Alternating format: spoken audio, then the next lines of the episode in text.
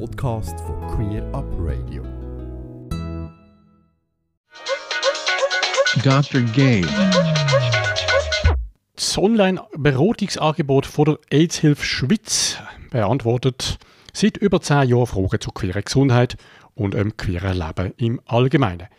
Regelmäßig gibt der Dr. Gay, der alias Winnie Albani, auch hier bei Queerbeat Antworten auf Fragen der HörerInnen. Und im heutigen Beitrag geht es um Tripper, eine sexuell übertragbare Infektion.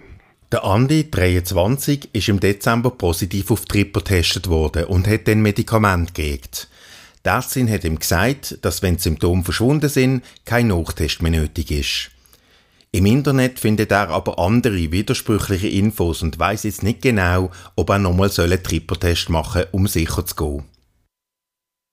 Liebe Andi, wenn Symptome durch die Behandlung verschwunden sind, ist das ein Zeichen, dass die Antibiotika wirken. Dabei ist es wichtig, dass du die Therapie bis ganz zum Schluss machst. Das heißt, bis alle verschriebenen Medikamente aufgebraucht sind und nicht vorher abbrechen. Und zwar auch dann nicht, wenn du dich eigentlich wieder gesund fühlst. Ein neuer Test ist dann nicht nötig und ist auch nicht üblich. Bei Eigenrecherchen im Internet wirst du immer widersprüchliche und unterschiedliche Informationen finden. Ich rate dir darum, dich am besten an die Anweisungen von deiner Ärztin zu halten und bei ihr nachzufragen, wenn bezüglich deiner Behandlung Unklarheiten bestehen. Mehr Informationen zu Tripper und anderen STIs und noch vieles mehr findest du auf der Webseite von Dr. Gay unter drgay.ch.